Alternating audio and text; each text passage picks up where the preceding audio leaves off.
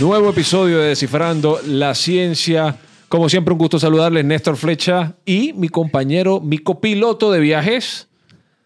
Alexis Orengo desde acá, desde la Florida Central. Néstor, y bueno, hoy un tema interesante porque yo creo que todos en algún momento de nuestra vida nos hemos enamorado, muchos hablan del amor, hay canciones, hay poemas, pero ¿realmente entendemos lo que es el amor?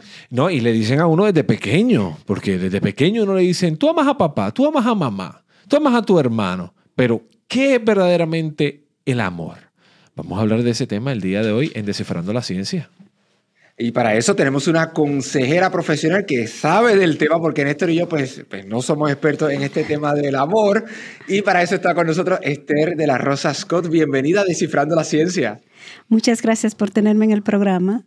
Estamos muy contentos de que esté aquí con nosotros porque yo creo que como dice Alexis, en algún momento todos nos hemos enamorado, todos le hemos declarado amor a alguien eh, o como mínimo le hemos dicho te amo a su mamá y a su papá, ¿verdad? Como mínimo, mínimo. Sí. Y, de igual forma, dicen también que hay diferentes tipos de amor, que uno no ama, por ejemplo, a su mamá y a su papá de la misma forma que ama a sus hijos o a su pareja. Así que yo creo que son muchas las preguntas que tenemos con respecto al amor. Pero yo quiero iniciar por, por el inicio. ¿Qué es el amor? Y vamos a hablar más allá de, de ese sentimiento en términos científicos, neurológicos. ¿Qué es el amor?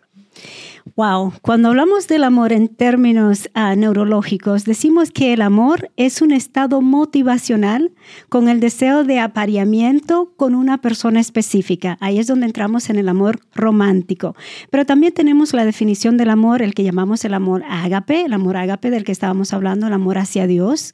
Tenemos el amor fileo, que es el amor familiar hacia nuestras familiares, nuestros seres queridos, nuestros amigos y por supuesto el amor erótico. Ahora, cuando vamos al amor desde la, desde la neurociencia, lo que vemos es que es un estado emocional, donde el cerebro es el que participa. Muchos de nosotros hablamos del amor desde el punto de vista del corazón, pero realmente es el cerebro el que se involucra en el amor con los cambios biológicos que experimenta. El cerebro es, espera, para, para, para, esa es nueva, esa es nueva, esa es nueva. O sea, que, que eso de que cuando uno dice, te amo desde lo más profundo de mi corazón, eso es más eh, poético, que real. Claro, eso es más poético que real, porque realmente es en la, en la mente donde experimentamos el amor. Ahora, por supuesto, como estaba hablando de los poemas y las canciones, Julio Iglesias se queda sin palabras y nos dice que el amor son esas cosas que se sienten sin hablar. Mm. Después nos vamos con José Luis Perales. José Luis Perales nos dice que el amor es un paraguas para dos. Mm. Llegamos donde Rafael, Rafael de España nos dice que estar enamorados es ver el mar con árboles y rosas. Todo esto es poético, todo mm. esto es realmente algo sentimental que queremos expresar a través de acciones. Y por supuesto, cuando vamos al amor del que estamos hablando, que lo encomparsa todo, entonces estamos hablando de buscar el bienestar de la otra persona. Por eso José José nos dice que amar y querer no es lo mismo. Mira, mira. Entonces, cuando, ¿verdad? Porque nosotros, como bien dice Néstor, nos referimos a que te amo en lo más profundo de nuestro corazón y nosotros, para los que nos están viendo, siempre nos tocamos el pecho donde se encuentra nuestro corazón físico, ¿verdad? Pero realmente allí no está ese corazón sentimental. Claro, aquí está el corazón físico. El corazón sentimental, por supuesto, lo tenemos aquí en la cabeza. Pero ¿qué ocurre en el corazón físico? Cuando estamos enamorados, experimentamos cambios hormonales que incluyen ah, la dopamina, la serotonina y la oxitocina. Estos cambios hacen que el corazón se acelere porque lo que experimentamos cuando estamos enamorados es también lo que experimentamos cuando estamos asustados, especialmente cuando estamos hablando del amor romántico.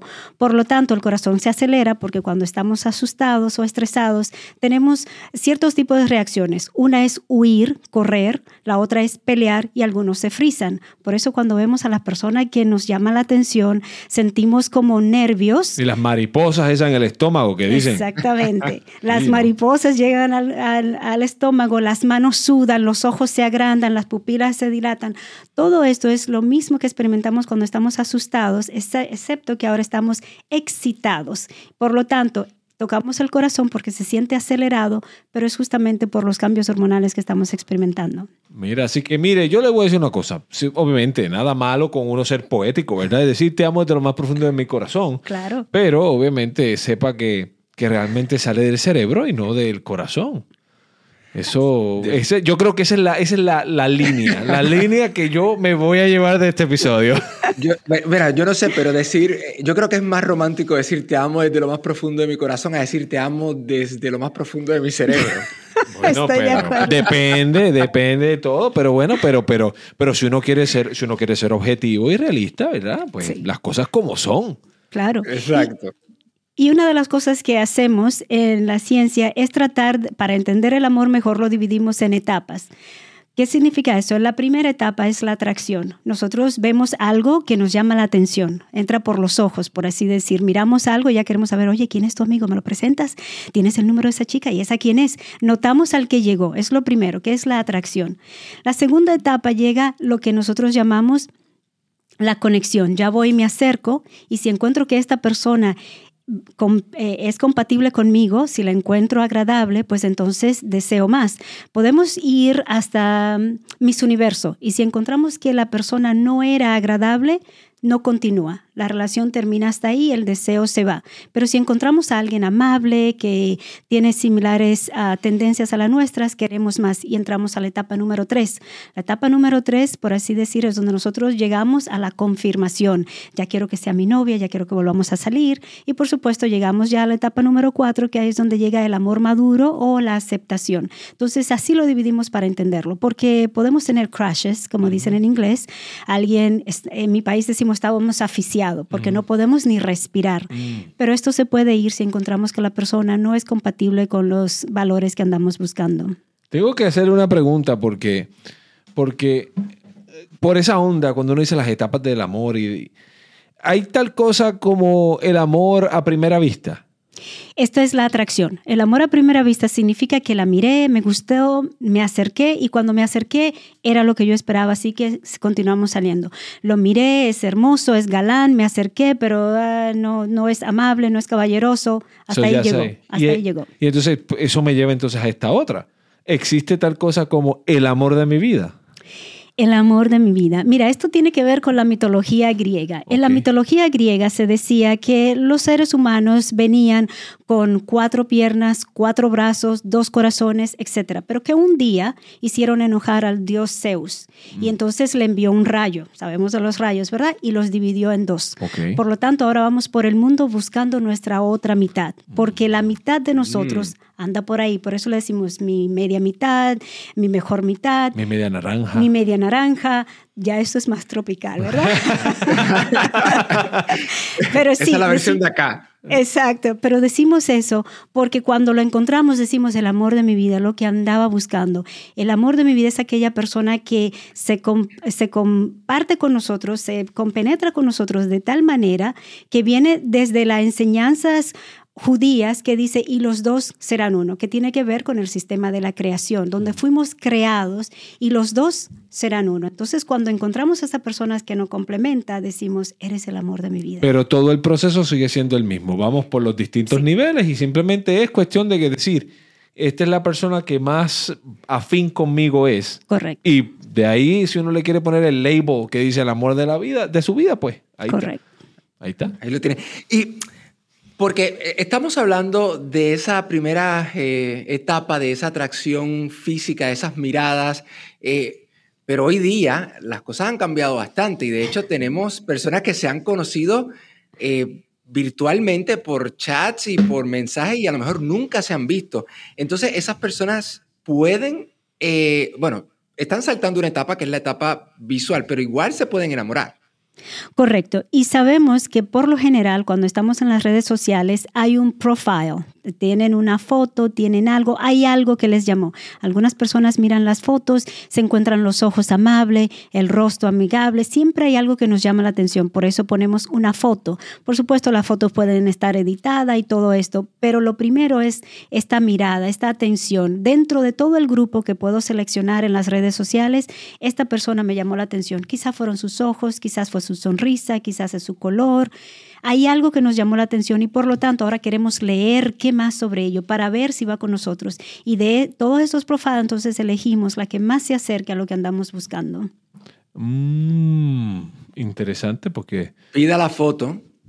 No, no, no, no, pero pida la foto. Hoy en día yo diría pida el video, porque la foto es lo de menos. La foto es lo de menos. Puede ser cualquier foto. Hoy en día uno ha escuchado. Y esta es una etapa, obviamente, ciertamente bastante bastante, eh, bastante bonita, ¿no? Ese, ese, yo creo que todo el mundo recuerda cuando uno se estaba enamorando, ese, ese, esa, las mariposas en el estómago, ese deseo de estar con esa persona, hablar con esa persona, ¿no?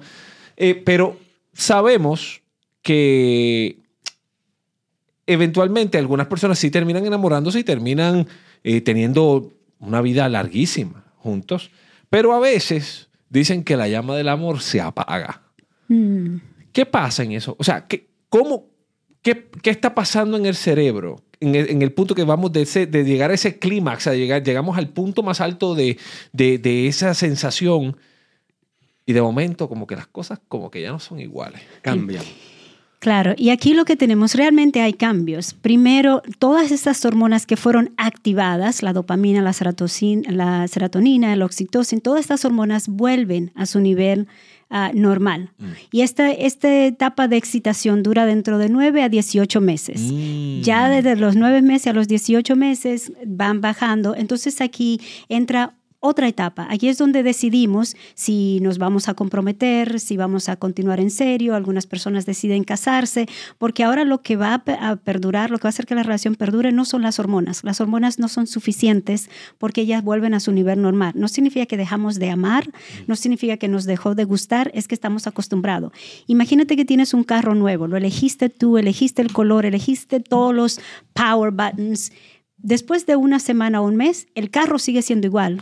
Es el mismo color, tiene los mismos botones, funciona todo, pero ya no estás tan asombrado como la primera vez que lo manejaste. no tiene el olor a nuevo tampoco. Exacto, pero el carro continúa funcionando porque ya te acostumbraste. Nosotros nos acostumbramos, por eso es que el amor hay que mantenerlo. Cuando decimos que la llama muere es porque quizás estábamos esperando sentirnos con las mariposas todo este tiempo. Mm. Podemos percibir estas mariposas. Incluso si hablamos de la primera vez que te enamoraste de tu pareja, recuerdas dónde estaban, cómo se veía. La fecha, hasta la fecha hasta nos sonreímos un poquito hablando de ellos, ¿verdad? Nos sale esta sonrisa natural. ¿Por qué? Porque otra vez se activaron las hormonas. Entonces podemos mantenernos con estas mariposas en el estómago, pero debemos saber que no es natural estar en ese nivel todo el tiempo, no es sostenible. Entonces hay otras características que le agregamos a esa persona que hace que el amor se mantenga. La llama del amor no muere, la llama del amor es desatendida, nos distraemos. Mm. Y eso me lleva a hacer una pregunta, pero de hecho, antes de eso, conversando con, o siguiendo por la línea de lo que está hablando, incluso a veces hasta el perfume, nosotros podemos oler un perfume y rápido nos transporta a esa, eh, esa persona. Pero, ¿qué entonces nosotros podemos hacer para tratar de mantener esa llama encendida? Viva, quemando. Claro, y aquí cuando estamos hablando de la llama viva, primero recordamos que cuando estábamos saliendo con esta persona por primera vez, pasábamos horas en el teléfono, mm. hablábamos, mandábamos mensajes cada segundo, nuestro pensamiento estaba consumido por esta, esta imagen, si estábamos en el trabajo queríamos terminar para llegar, si íbamos a tener una cita estábamos anticipando, estábamos ya de antemano. Entonces esto hacía que la llama estuviera viva. Por eso decimos que cuando hacemos al final lo que hacíamos al principio, no llega al final. El final realmente llega porque dejamos de hacer eso. Incluso en inglés, cuando las personas se están casando, lo que le preguntan es, ¿do you? Y la persona tiene que decir, I do, lo hago. En español, por supuesto, nosotros decimos, promete usted, es una promesa. Pero en inglés significa que voy a hacer, que voy a tomar acciones, que hay algo que yo voy a hacer todos los días. ¿Lo haces? Digo, sí, lo voy a hacer Por eso es la promesa. Cuando dejamos de hacer lo que hacíamos al principio, donde ya no tengo tiempo para contestar el teléfono y donde no te envío mensajes en medio del día y donde ya no estoy a tiempo para nuestra cita, sentimos que no es lo mismo, pero en realidad es que dejamos de hacer las cosas que hacíamos antes. Por eso, si mm. hacemos al final lo que hacíamos al, al, principio, la relación no llega a un final. Escuche eso bien, escúchelo, escúchelo bien. Y, tome nota, tome nota. Tome nota, tome nota, sí.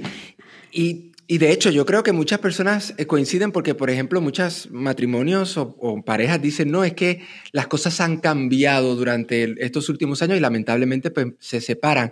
Pero cuando llega ese momento donde ya hay un, no, sé si llamarlo un desinterés, pero por lo menos esa, eh, que no se, no se está atendiendo eh, la relación, ¿hay forma de que se pueda volver el, no sé, el cerebro, a que pueda regresar a esos momentos donde si eran felices? Claro que sí, claro que sí. Y lo que vemos es, primero, ¿qué nos trajo juntos? Recordar, valorar a esta persona. Cuando valoramos a esta persona, nos sentíamos eh, la persona más dichosa, la persona más agraciada, que es mi novio, que es mi novia, que es mía, que es suyo. Todo esto nos hacía, nos hacía darle un valor único. No había nadie por encima de esta persona. Incluso en la historia de la creación se habla de que tenemos un creador y por lo tanto nosotros también tenemos esta misma experiencia, lo que significa que cuando encontramos ese amor lo queremos valorar. Cuando cambia el valor, sea porque estoy ocupado y el trabajo tomó la prioridad o los niños tomaron la prioridad porque tenemos niños y los niños necesitan ser atendidos. Incluso déjame hacer un paréntesis aquí, porque cuando llegan los niños... Por ahí, yo le iba a preguntar, ajá, ajá, esa parte me... yo le iba a preguntar por ahí. Pues yo tengo dos niños, Alexis está pronto a tener. Ah, ok. Pues cuando llegan los niños hay cambio. Estas mismas hormonas que se usaron en el amor de la atracción entre la pareja, la oxitocina es la hormona del amor, sea el amor familiar o sea el amor erótico, todo tipo de amor, la oxitocina es la que nos hace conectarnos. Cuando llegan los niños, nosotros tenemos que conectarnos con los niños y por lo tanto las hormonas cambian y ahora el interés en la pareja, especialmente en la mujer, se enfoca en la criatura porque la criatura necesita atención. Esto es, por así decir, aunque la ciencia a veces se queda corta describiendo todos nuestros comportamientos, lo que decimos es que esto es para la sobrevivencia de la raza. Si no atendemos a los niños, pues los niños van a morir. Entonces la madre en especial se dedica mucho a los niños hormonalmente. La oxitocina se activa también en el padre, pero como la, madre pasa más tiempo con el niño, la madre pierde el interés sexual, porque nuestro cerebro solamente puede mantener un pensamiento a la vez. Aunque creemos que podemos hacer multitasking y todo esto, realmente es un pensamiento a la vez. Entonces, cuando estoy con el niño, mi deseo sexual disminuye porque la conexión con el niño, la oxitocina, esto es otro tipo de amor, es el amor filial. Pero el hombre todavía mantiene su deseo y su apetito sexual. Por lo tanto, el padre puede sentirse resentido de que la atención está yendo más para el niño que para ellos. La mujer no dejó de amar a su marido, a su pareja, es sencillamente que la oxitocina ahora está activada o conectándose con la criatura y por eso sienten que las cosas cambiaron. Esto debe volver o regresar a la normalidad si la esposa, en este caso porque es la madre, no regresa a la atención de su pareja porque él continúa con un apetito sexual, una atracción sexual, entonces el resentimiento puede llegar y la pareja puede comenzar a hacer crítica y al entrar la crítica puede mirar a otros lados y comenzar a fantasear con algo que desea, que no tiene y puede darse la cabida de una separación emocional entre la pareja. Entonces eso nos lleva a, porque muchas veces, muchas veces se escucha, que muchas personas piensan que los niños pueden ser un factor fundamental a veces en que las parejas dejen de, funcionar como funcionaban antes y muchas veces se va del amor al desamor, como bien decía, no entre, a lo mejor no entre los padres y los hijos, pero sí entre, entre, entre esa pareja, ¿no? Eh, de hecho, eh, como siempre se dice, la vida de pareja es una antes de tener hijos y es otra totalmente diferente después de tener hijos. Entonces, en ese proceso, ¿cómo vamos entonces del amor, sea en el caso de los niños, sea en el caso del trabajo, sea ¿Cómo vamos del desamor al, del amor al desamor entonces? Claro, y lo que vemos es, los niños no son el factor que separan a la pareja, sino la atención. Por eso decimos, como no es sostenible mantener todas las hormonas todo todo el tiempo, tampoco es sostenible para la pareja tener el enfoque en los niños. Debemos regresar o tener metas unidas donde tenemos un propósito para nuestros niños, estamos trabajando en equipo, tú me ayudas, yo te ayudo. Las parejas que se ayudan pueden eh, mantenerse unidas a través de este proceso hasta que el niño más o menos tiene uno dos años. Ahora, ¿cómo vamos del amor al desamor? En todo caso, en cualquier lugar, el desamor llega por la atención. Recuérdense que es que cambiamos la atención. Entonces el desamor llegó quizás porque sentimos ahora que tenemos poco en común. Ya no nos sentimos atraídos o ya no sentimos que compartimos los mismos valores. Esto hace que nos llegue el desamor. Lo próximo es que no me siento valorado. Otro elemento que entra al desamor, a llevarnos al desamor, es que no me siento valorado, no me siento apreciado, eh, siento que yo soy la única que limpio en la casa. En nuestra comunidad hispana, por lo general, la mujer se encarga del hogar, entonces está agotada físicamente o está cansada o siente que no tiene ayuda, entonces entra resentimiento. Lo siguiente también puede ser que llegó una decepción. ¿Qué decepción? La decepción puede ser amorosa porque hubo una infidelidad o la decepción sencillamente de que no eras quien no eres quien yo pensaba. Yo pensaba que eras honesto, pero me mentiste. Yo pensé que eras esto, pero me engañaste. Entonces, estos tres factores son fundamentales para hacer que pasemos del amor al desamor, pero el más esencial es la distracción el enfoque. Cuando dejamos de enfocarnos en nuestra pareja, dejamos de alimentarlo y un principio esencial en la psicología del amor es que debemos atenderlo. El amor necesita ser alimentado todos los días, pero la vida y las tareas y los niños nos roban esa atención y por lo tanto no nos sentimos conectados con nuestra pareja y comienzan las discusiones. Y por esa misma línea, eh, eh, es fuerte eso, ¿no? Pero por esa misma línea, y, regresando un poquito al inicio de esta conversación, de que amamos a esa persona desde lo más profundo de nuestro corazón, cuando en ocasiones ocurren este tipo de separaciones, hay un refrán que dice, yo no, yo no puedo ver a esa persona ni en pintura, porque simplemente dicen que o se odian, etc. ¿Es parte de ese mismo proceso del desamor llegar a odiar a una persona? Claro que sí. Cuando llegamos al desamor ahora como un sistema de defensa automático, entonces esa misma energía, las mismas hormonas todavía están intensas.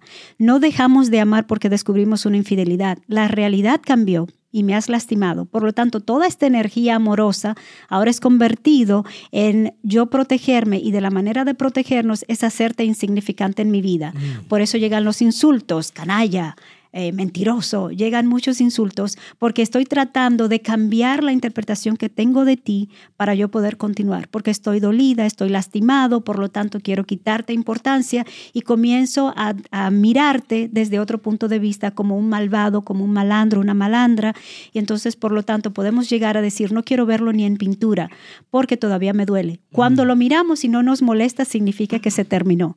Pero si todavía no lo podemos ver ni en pintura es porque estoy dolida por lo que has Eso es como dicen, ojos que no ven, corazón que no siente. Correcto. Mire. Correcto. Y, y, cuando tenemos ese sentimiento de odio, también todo eso ocurre en nuestro cerebro. También en el cerebro. Mira, el amor es intenso. Cuando el amor es intenso, más intenso es el dolor.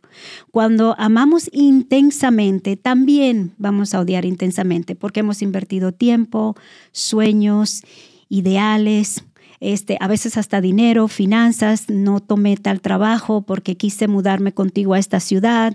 Entonces hay mucho resentimiento involucrado porque pensé que íbamos a pasar la vida juntos y ahora estoy aquí sola o solo y por lo tanto entonces nos llega este deseo intenso de separarme de ti. Wow, eh, e-, esa parte es bien interesante y obviamente es como, como estábamos hablando, ¿no? Eh, a veces eh, pensamos, ¿no? De, de, de, la parte, no, el amor, qué bonito, pero muchas veces es como, como bien nos explica Esther, muchas veces hay eh, desilusiones amorosas, o a lo mejor encontraste que la persona no era quien tú pensabas que era, o a lo mejor la persona tiene vicios que, que no conocía, porque, porque es como todo, ¿no? Eh, eh, o simplemente está en una relación maltratante, que son otro tema completamente diferente, pero son ciertamente muchas las situaciones que pueden llevar, ¿verdad?, a una persona a, a todas esas reacciones químicas que están pasando en el cerebro, porque, porque aunque le suene complicado, todo esto que estamos hablando son reacciones químicas que pasan en el cerebro. Eh, es posible, ¿no? Cambiar estos sentimientos y canalizarlos de manera diferente. Correcto. Por eso se dice que solamente se odia lo querido, solamente odiamos lo que una vez quisimos. Mm. Y esto tiene que ver justamente por esos cambios hormonales que nos trajeron esta pasión que ahora no sé qué hacer con ella y toda esta energía debe ir a algún, lado y para protegerme entonces se vuelve en energía negativa para que no tengas tanta importancia en mi vida. Eres un canalla. Y, wow. y me imagino la respuesta, pero quiero preguntársela a la experta. No es saludable odiar, por supuesto. Claro que no. Claro que no, porque la hormona que está centrada en esto es el cortisol. Aunque el cortisol tiene su función para protegernos, sea pelear, correr, frizarnos, todo esto, el cortisol también está encargado de este, los ataques al corazón, por eso le decimos, cálmate que te va a dar un ataque al corazón, porque hay tanta intensidad y realmente no la podemos dejar puede llegar a límites peligrosos, donde entonces ahora quiero lastimar a la persona, pero más importante, te lastimas tú. Te lastimas tú hormonalmente, tu cuerpo, tu salud, tu mente, tu felicidad, todo esto cambia, aunque lógicamente entendemos que no podemos estar con alguien que no nos ama, muchas veces la intensidad nos enloquece. Es lo mismo que ocurría cuando estamos enamorados. Se dice que el amor es ciego porque nuestra lógica deja de funcionar. Nos imaginamos cosas que la persona ni siquiera hace. Las expectativas son tan altas y así también cuando dejamos de amar o por así decir cuando llega la desilusión, entonces es más intenso. Yo tengo que hacer esta, esta, esta pregunta porque obviamente fuimos de la parte bonita a la parte más fea de todo esto, ¿no? Que es cuando, cuando las relaciones no funcionan, para bien o para mal. Eh, eh, es, una realidad. Eh, cuando son cosas de dos personas, a veces funcionan, a veces no funcionan. Hay maneras de arreglar este tipo de situaciones mediante terapia o mediante... O sea, hay forma de una vez una de las partes, porque normalmente es una de las partes la que, la que comienza este proceso de, de, digamos, desamor o de que ya hay una inconformidad. Hay maneras de, una vez eso está presente, restablecerlo, arreglarlo? Claro que sí. Y una de las cosas que hacemos en la terapia, primero es hablamos de qué te trajo en algún momento en la historia de ustedes, esta persona era súper especial para ti. Tenía cualidades que te gustaron, por eso continuaron la relación, por eso continuaron saliendo hasta el punto que continuaron, ah, se casaron y quizás llevan años, 20 años, 25 años de casado. En algún momento esta persona era especial para ti. La persona no ha cambiado, lo que ha cambiado son los hechos y tratamos de entender los hechos que ocurrieron. Supongamos que sea una infidelidad. La infidelidad es lo que más le duele a la pareja en cualquier lado, porque la infidelidad presenta una traición donde yo no sabía. Por lo general, la, pareja está siendo comparada sin saber. La pareja está siendo comparada con alguien nuevo y no sabe que está en una competencia. Entonces se siente traicionada y dolida por dos. Entonces la infidelidad duele mucho, pero supongamos que sea una infidelidad. Cuando llega la infidelidad, entendemos que fue la distracción. La mayoría de las personas tienden a internalizar este, este momento como que me faltaba algo, como que no fue suficiente, como, y por eso se enojan, porque creen que es acerca de ellos. Pero realmente no tiene nada que ver con la persona que recibe la infidelidad, tiene que ver con la persona que cometió la infidelidad. Y lo que ocurrió es que esta persona se distrajo, dejó de valorar a su pareja, dejó de apreciarla, dejó de alimentarlo y por lo tanto fue fácil mirar a alguien más y entretenerse con alguien más. La persona no es malvada, está distraída. Ahora, lo que hizo de no avisarle a su pareja y la pareja tuvo que descubrirlo es lo que más ha dolido. Pero cuando recordamos que esta persona fue especial para ti en una ocasión, pero ha cometido un error, entonces podemos entender, procesar y perdonar. Muchas veces tenemos dificultad con el perdón porque creemos que el perdón significa decir que está bien. Claro que no, el perdón no significa decir que está bien, estuvo mal y te dolió. El perdón significa no te lo voy a tomar en cuenta. Yo mm. puedo, pero no te lo voy a tomar en cuenta. Wow, eh, ciertamente profundo, interesante y y obviamente eh, eh, pone, pone, pone, a uno a pensar porque el que más o el que menos conoce de alguien que ha estado en una situación de infidelidad o, o una de estas situaciones y obviamente es interesante pensar, no es culpa del que recibe la infidelidad, es, es, es un problema del que comete la infidelidad. Correcto. Y especialmente en la comunidad machista es como que no, no, no, es que, ¿sabes? Eh, el hombre puede hacerlo, pero no, simple, no, no, no, no lo analizan desde el punto de vista de decir, pensemos si esta persona tiene o no, a lo mejor tiene un problema, la, quien tiene el problema es esta persona, no necesariamente su pareja que, que quien está recibiendo la infidelidad. Correcto, y muchas veces vemos que el 90% de las mujeres y los hombres que tuvieron una infidelidad, hubo un punto en que se sintieron justificados a hacerlos por el enfoque. Esta pareja ya no está este, llenando mis expectativas, no está cubriendo mis necesidades emocionales o sexuales o lo que sea.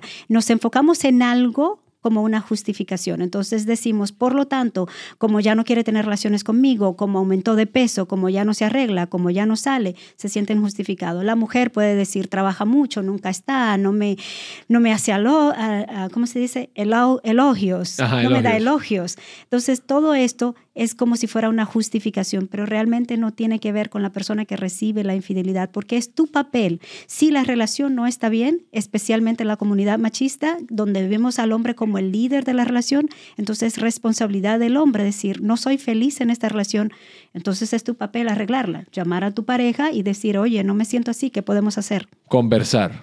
Ir a terapia también. E ir a terapia. ir a terapia. Pero yo que eh, hemos estado hablando ya al final de, del desamor y de, y de estos sentimientos que, que, son tan tristes. Vamos a ver si podemos eh, arreglarlo, arreglarlo. Sí, porque este, cuando uno está, vamos a volver a, cuando uno está enamorado. Eh, ahorita nos estuvo conversando acerca de, de, que aunque es algo que sucede en nuestro cerebro, también se ve reflejado, por ejemplo, en nuestras palpitaciones eh, del, del, corazón y, y otras eh, áreas. ¿Hay algún tipo de, no sé si llamarlo beneficio, de, de estar enamorado, de tener esa, esas hormonas o todo eso que está sucediendo en el cerebro? Oh, claro que sí, es muy bueno para la salud. Incluso lo que se dice es que el creador dijo, no es bueno que el hombre esté solo, por lo tanto lo puso en pareja. Para la humanidad, nosotros somos una, este, somos un, los seres humanos necesitamos la comunidad, necesitamos estar en pareja. Cuando estamos en comunidad, cuando estamos en una relación, nos sentimos más a gusto. Esto es lo que nos hace buscar otra vez a esa persona. Queremos pasar más tiempo con ellos, porque también se, activa la serotonina. La serotonina es la hormona del bienestar es la que nos ayuda a sanar una herida si, si te cortas haciendo la cena o si, te caes y te guayas la rodilla, te pelas la rodilla, pues la serotonina es la que se activa para sanar tu cuerpo. Cuando estamos enamorados, la serotonina está en abundancia y mm. por lo tanto el sentimiento de bienestar está. Incluso para los hombres, su salud mejora bastante cuando está en una relación. Las mujeres también reciben un beneficio, pero es mucho más visible en el hombre cuando está en una relación. Cambia su humor, cambia su estado de ánimo, cambian muchas cosas de beneficios para la salud. Así que definitivamente la relación es buena para los seres humanos. Mire qué bien. El tema ha sido interesantísimo, Esther. Yo de verdad le soy completamente honesto. Cuando, cuando Alexis me dijo de este tema, yo decía, pero es que, ¿qué se puede aprender del amor? Y yo definitivamente he aprendido una cantidad, de, es impresionante, porque es, es, es que pensamos que el amor es algo dado. Eso no tiene explicación. Tú me tienes que amar porque yo soy tu papá, por ejemplo, eh, o, o porque yo tengo que amarte porque tú eres mi mamá pero no entendemos exactamente qué es lo que estamos, qué es lo que está pasando y poder entenderlo desde el punto de vista de alguien que sabe del tema, ciertamente espectacular. De verdad que le agradecemos mucho que haya estado aquí con nosotros. Muchas gracias, un placer. No, definitivamente ha sido una experiencia, Alexis, Impresionante, yo estoy sin palabras. Definitivo. Y mire, la próxima vez que le vaya a escribir una cartita a su persona amada, escríbale que te amo con todo lo, desde lo más profundo del cerebro. Y si dicen no te entiendo, escucha el episodio de Descifrando la Ciencia que lo vas a entender perfectamente. Exactamente, porque siempre nosotros vamos a buscar un tema para descifrar. Hoy desciframos el tema del amor. En una próxima ocasión vamos a hablar de otro tema. Hasta la próxima. Hasta la próxima.